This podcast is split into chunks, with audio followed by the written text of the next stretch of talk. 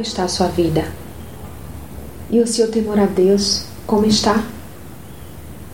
Se você procura motivações para temer a Deus, está buscando equivocadamente.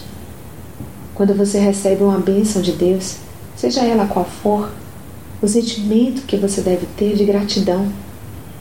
O temor a Deus independe de receber ou não as bênçãos.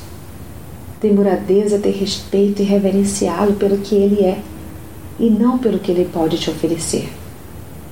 E esta reverência por ele é tão significativa que terminará por influenciar seu modo de viver. Para o cristão, o temor a Deus não é ter medo do julgamento e morte eterna. É algo muito diferente e incomparavelmente mais profundo. Vejamos o que diz a palavra a este respeito. Por isso, sejamos agradecidos, pois já recebemos um reino que não pode ser abalado Sejamos agradecidos e adoremos a Deus de um modo que o agrade, com respeito e temor. Hebreus 12, 28. Portanto, viva no temor de Deus, pois este é o princípio da sabedoria. Leia Salmos 111, 10. Seja sábio, admita a soberania de Deus, se curve a Ele e o obedeça.